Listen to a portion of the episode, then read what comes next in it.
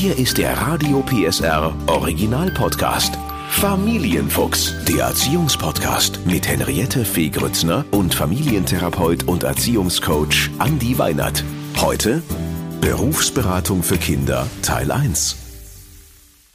Ich weiß nicht, was ich werden will. Mein bester Freund, der macht doch das oder das. Vielleicht ist das ja auch was für mich. Ich kann nichts richtig gut. Oder auch, Mama, du verstehst mich einfach nicht. All diese Sätze sind typisch für unsere Teenies auf dem Weg hin zum Berufswunsch. Wir sollten sie dabei unterstützen, aber eben nicht bevormunden. Ein Weg mit Stolpersteinen und deshalb haben wir in der Familienfuchs Doppelfolge Teil 1 jetzt Unterstützung von einer Frau, die richtig gute Tipps aus der Praxis hat. Sie ist nämlich Berufsberaterin in der Agentur für Arbeit. Schön, dass Sie da sind, Frau Forte. Schönen guten Tag, ich freue mich. Ich freue mich auch. Ich freue mich auch und bin als erstes mal ganz gespannt. Sie haben bestimmt auch äh, Zahlen dass man sich mal vorstellen kann, von, von wie vielen Jugendlichen reden wir denn, die zum Beispiel ihre Ausbildung abbrechen, weil sie sagen, oh, es war doch nicht das Richtige, oder die ihren Studienplatz äh, abbrechen. Und wie viel freie Lehrstellen und Studienplätze haben wir denn? Haben wir da ein paar Zahlen? Ja, ich habe da mal was vorbereitet. wie zufällig, genau.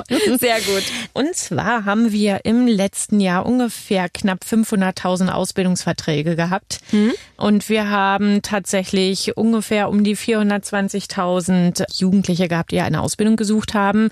Es gab schon deutlich mehr Ausbildungsplätze, 550 knapp. Und am Ende sind trotz alledem, trotz aller Bemühungen um die 73.000 ähm, Ausbildungsplätze unbesetzt geblieben. Wir sprechen immer von unbesetzt. Ja. Und ähm, 26.000 Jugendliche hatten dann keinen Ausbildungsplatz gefunden. Jetzt fragt man sich natürlich, woran liegt es? Hat da der Deckel den Topf nicht gefunden oder wussten sie nicht, was, was sie können oder wo sie suchen sollen? Was glauben Sie?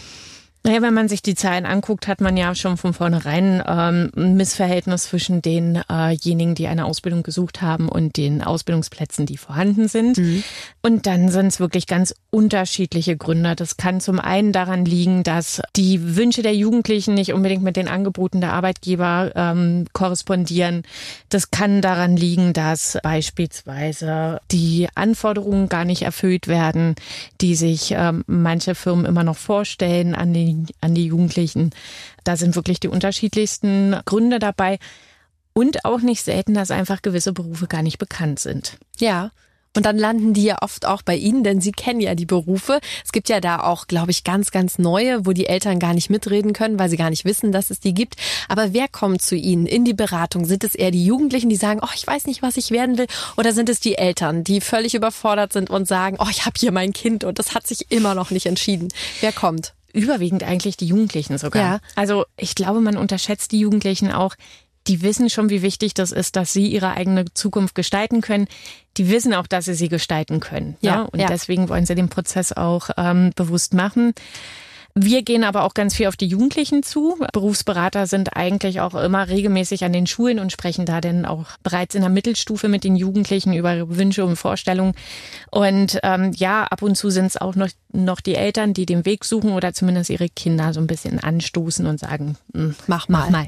Genau. Ich hatte im Vorfeld mal eine Umfrage gestartet und da war sogar bei einigen Eltern die Meinung, ja, bringt das was, wenn da jemand extern mal so eine halbe Stunde raufschaut, wird uns das die Lösung bringen?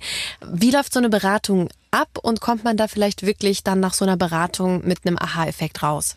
Wir gucken eigentlich mit den Jugendlichen erstmal überhaupt, was sind ihre Wünsche, wo möchten sie hin, was sind die Perspektiven, die sie sich so vorstellen. Man spricht auch mal über die Gründe, warum vielleicht äh, in der Vergangenheit Dinge nicht so gut funktioniert haben. Und dann schaut man sich natürlich an, was gibt es da draußen und was wird da von einem verlangt. Ja. Ich würde nicht behaupten, dass wir innerhalb von einer halben Stunde ein ganzes Lebensproblem lösen können. Ja. Das wäre zu viel verlangt, aber ich glaube schon, dass wir vielleicht nochmal andere einen anderen Blickwinkel drauf haben, andere Quellen aufzeigen können, ähm, vielleicht nochmal eine andere Strategie aufzeigen können. Aber das meiste müssen die Jugendlichen dann doch auch selber arbeiten. Und ähm, was ist so Ihre Erfahrung? Haben Sie das Gefühl, dass ganz oft die Eltern ihre Kinder falsch einschätzen und sich die Jugendlichen eigentlich am besten selber einschätzen können? ich glaube gar nicht, dass Eltern ihre Kinder so signifikant falsch einschätzen. Ich glaube, ein ganz großes Problem ist, dass einfach, ähm, ja, wenn ein 15-Jähriger vor mir sitzt, der kann sich einfach noch gar nicht, dem fehlt die Lebenserfahrung, sich selber einschätzen zu können. Was tatsächlich häufiger vorkommt, ist, wenn sich Jugendliche falsch einschätzen, dass sie sich entweder sehr stark zu schlecht einschätzen. Ja, okay. Und ein verschwindend geringer Teil der Jugendliche kann, äh, schätze ich, zu hoch ein. Aber dass Eltern ihre Kinder falsch einschätzen, habe ich so in meinem beruflichen Alltag noch nicht so deutlich gesehen. Ich habe eher das Problem, dass die Eltern sich was anderes für die Kinder wünschen als die Kinder selbst. Das ist spannend. Können wir da mal drauf eingehen? Das interessiert mich, weil ich bin sicher, dass jetzt die Hörer genau hellhörig mhm. geworden sind bei dem, bei dem Satz. Was, was passiert da? Was wünschen sich die Eltern? Was wünschen sich die Kinder? Der Klassiker ist ähm, ganz häufig, dass die Eltern sich natürlich einen höheren Schulabschluss wünschen für ihre Kinder. Ja.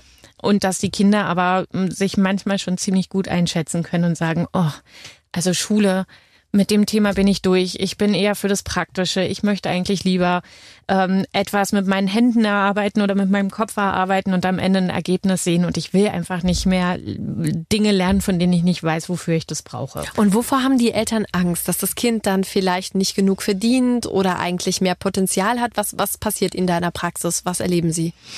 Ich glaube, ein ganz wichtiger Faktor ist, dass die Elterngeneration aus einer Zeit kommt, wo es einfach zu wenig Lehrstellen gab mhm. und man tatsächlich, ja, ohne Abitur nicht so gute Ausbildungsstellen bekommen hat. In dem Bereich Berlin-Brandenburg, neue Bundesländer, gab es zu der Zeit einfach auch ganz, ganz viel ganz viele junge Menschen, die dann äh, in andere Bundesländer gegangen sind, um überhaupt äh, eine Ausbildung zu bekommen. Und das ist, glaube ich, immer noch in den Köpfen der Eltern drin. Diese Angst, dass mein Kind keine Chancen hat auf einen äh, vernünftigen beruflichen Weg, wenn es nicht ein Abitur hat. Wie ist denn die Realität? Also wenn wir mal wirklich sagen, ist es denn so, dass äh, Kinder, die einen handwerklichen Beruf erlernen heutzutage, dass die dann tatsächlich weniger verdienen als jemand, der ein Abitur gemacht hat. Kann man das überhaupt, ich, ich spitze es jetzt mal ein bisschen zu, weil ich weiß die Antwort, aber kann man das überhaupt noch so sagen, Frau Forte? Nein, kann man natürlich nicht sagen. Also man hat als Handwerker einfach auch äh, die Möglichkeit, äh, den Meister zu machen, sich selbstständig zu machen und dann, ähm, ja, je nachdem, wie viele Aufträge man schafft, mit seinem Personal auch abzuarbeiten, natürlich auch eine gute Gewinnmarge mit drin zu haben. Gleichwohl ist vielleicht nicht jeder Akademiker in äh, Top-Position später beschäftigt und bringt ein äh, Jahresgehalt von über 100.000 Euro im Jahr mit nach Hause. Also die Wege sind total individuell. Genau. Und deswegen lohnt es sich auch zu Ihnen zu kommen als Beispiel und zu sagen, so angenommen, ich will Goldschmiedin werden, weil ich da eigentlich Lust drauf habe, lohnt sich das überhaupt? Ne? Wie ist der Arbeitsmarkt und ähm, was kann ich auch verdienen und wie sind auch meine meine Chancen, um zu wachsen und sich zu entwickeln? Mhm, ganz genau, weil wir da ja äh, ja a sind wir neutral. Ne? Wir sind weder den Eltern noch den Jugendlichen verpflichtet, wir sind auch den Firmen nicht verpflichtet und wir ja. pushen in keine Richtung. Zweitens sind wir natürlich auch emotional total unvoreingenommen. Ne? Also gerade wenn vielleicht ein Diskurs zwischen Eltern und Kindern ähm, schon ein bisschen hitziger werden und man merkt, im Raum knistert es in der Beratung, mhm. ähm, dass man da dann einfach wirklich auch sich anhand der Fakten lang angeln kann und sagen kann, hm, also so und so sieht die Zukunft aus, das und das sind die Anforderungen, wo sehen Sie sich da oder wo sieht Ihr Kind sich da in der Richtung? Ne? Mhm. Also, dass ich jetzt persönlich zum Beispiel sagen würde, vergiss es, ist totaler Bullshit, das würde nicht vorkommen. Aber das ist schon mal gut. aber wo Sie sagen äh, Goldschmied, da würde ich schon sagen, hm, könnte ein wenig schwierig werden. Es gibt nicht sehr viele Ausbildungsstellen. Man muss wahrscheinlich selber sehr viel ähm, eigeninitiativ auf die einzelnen äh, Werkstätten zugehen und da mal fragen, ob man da ein Praktikum machen kann mhm. und eventuell eine Chance auf eine Ausbildung hat. Wenn wir nochmal dabei bleiben, dass Eltern und Kinder vielleicht unterschiedliche Wünsche haben, das haben Sie so schön formuliert. Mhm. Im Gespräch, wenn sich das andeutet, da sagen wir mal, ne, wir nehmen das Beispiel, der Vater möchte gern, das Kind soll Anwalt werden oder, oder Arzt, also richtig viel verdienen und das Kind sagt, wie, wie Sie es auch gesagt haben, ich möchte eigentlich lieber was mit meinen Händen machen, vielleicht nicht unbedingt Leute operieren, sondern keine Ahnung, wir bleiben beim Thema Goldschmiede. Wäre aber auch mit den Händen. Wäre auch mit den Händen, genau, wäre der Kompromiss. Aber was, was wäre, was ist Ihre Herangehensweise? Wie reden Sie mit den Eltern? Und jetzt hören ja auch Eltern zu. Was sagen Sie denen, um zu sagen, wo sind meine Wünsche, wo sind die Wünsche meines Kindes? Wie sehr darf ich mich da eigentlich einmischen? Ich, das ist situationsabhängig und kommt ein bisschen auf das Fingerspitzengefühl. Man mhm. hat ja relativ schnell, wenn sich die Leute hinsetzen ähm, und drei, vier Sätze gesprochen haben, kriegt man schon relativ gut raus, wie viel Spannung da drin ist und wie offen und wie locker die Eltern sind am besten ist eigentlich immer wieder mit Fakten zu arbeiten ne? ja, und einfach ja. auch aufzuzeigen, das und das sind die Anforderungen. Ähm, bleiben wir bei dem Chirurgen, dass man dann sagt, okay, also ähm, Abitur 1,0er Durchschnitt, in jedem Fach mindestens äh, 14 Punkte in, in, äh, in der 12. und in der 13. Klasse oder in der 11. und 12. Klasse.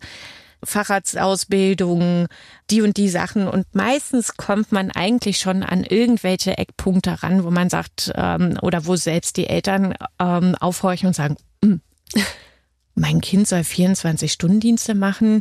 Nee, also mein, meinem Kind ist es eigentlich wichtig, freie Wochenenden zu haben oder ähnliches. Ja, ja. Mhm. Also ich würde sagen, die Mehrzahl der Eltern kriegt man eigentlich schon darüber geknackt. Total ja. spannend. Wie oft haben Sie das, dass Eltern sagen, mein Kind soll eigentlich unseren Betrieb übernehmen? Ist das noch ein Thema? Mm, kann ich schwer was dazu sagen, weil ich einfach aus einer Region komme, wo es jetzt nicht so wahnsinnig viele ähm, Betriebe gibt, die mhm. von Kindern mhm. übernommen werden können.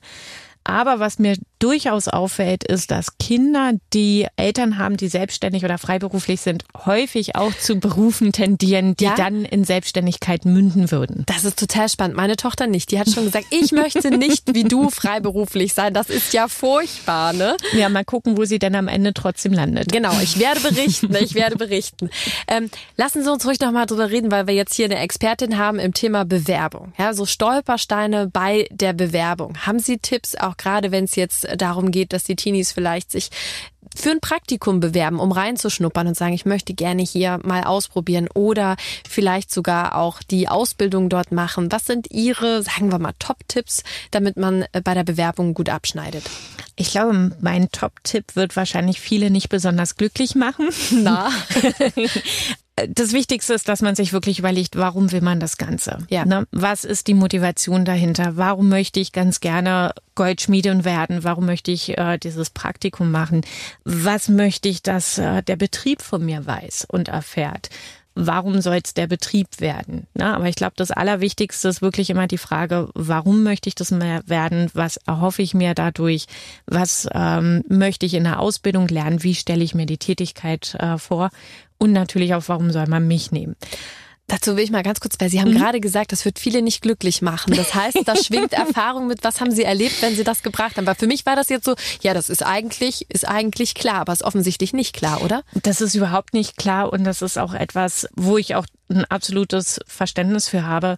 So wie das ein Prozess ist, herauszufinden, welcher Beruf ähm, für einen der richtige ist, ähm, es ist halt auch ein Prozess herauszufinden, warum möchte ich eigentlich die nächsten Steps machen. Mhm. Und das ist eine Frage gerade für Jugendlichen, die vielleicht noch 15, 16 sind, die schnell relativ überfordern kann. Mhm. Einfach mhm. zu sagen, Mensch, warum willst du das machen? Ne? Also wenn man einen Jugendlichen hat, der vielleicht noch gar nicht so richtig gute Vorstellungen vom Berufsleben hat und mal gehört hat, hm, ich kann gut mit den Händen arbeiten, zu Hause habe ich immer die Lampe repariert, ja. Technik finde ich toll. Ähm, ich glaube, vielen fehlt auch so ein bisschen das Vorstellungsvermögen, dass man auch genau so was reinschreiben kann in eine Bewerbung. Ah, ne? ja. Und das ist, glaube ich, tatsächlich äh, die ganz große Herausforderung, ähm, diese Fragen zu beantworten und das dann auch ähm, sinnvoll in, geben wir zu, sehr kurzen Texten dann auch zu verfassen. Und wenn jetzt jemand eine Ausbildung macht, und wir wissen alle, ich weiß nicht, Sie haben, glaube ich, studiert, ne? Mhm. Ich habe beides gemacht. Ich habe erst studiert und dann eine Ausbildung gemacht. Ich habe erst eine Ausbildung gemacht ah. und dann studiert. also, an dieser Stelle sei gesagt, viele Wege sind möglich. Definitiv. Definitiv. Also, äh, die Frage ist trotzdem, wir wissen beide, Sie haben es so schön gesagt, wir haben Erfahrungen gemacht. Mhm. Ne? Es gibt Durststrecken. Es ist nicht jeden Tag schön. Es gibt auch Sachen, wo man sagt, mein Gott, was habe ich hier gemacht? Ne? Warum? Und trotzdem, wenn dann in der Ausbildung oder im Studium so Fragen aufkommen und so eine Durststrecke kommt und man zweifelt, wann sagen Sie, ist der Punkt, wo man sagen sollte, hier brechen wir ab und wo sollte man auch einfach durchgehen, weil es ist nicht immer schön. Ne? Es ist nicht, äh, wissen wir, aber wo, wo, wie können die Eltern ihre Kinder da auch unterstützen, zu sagen, halt noch ein bisschen durch? Was, was ist Ihr Tipp?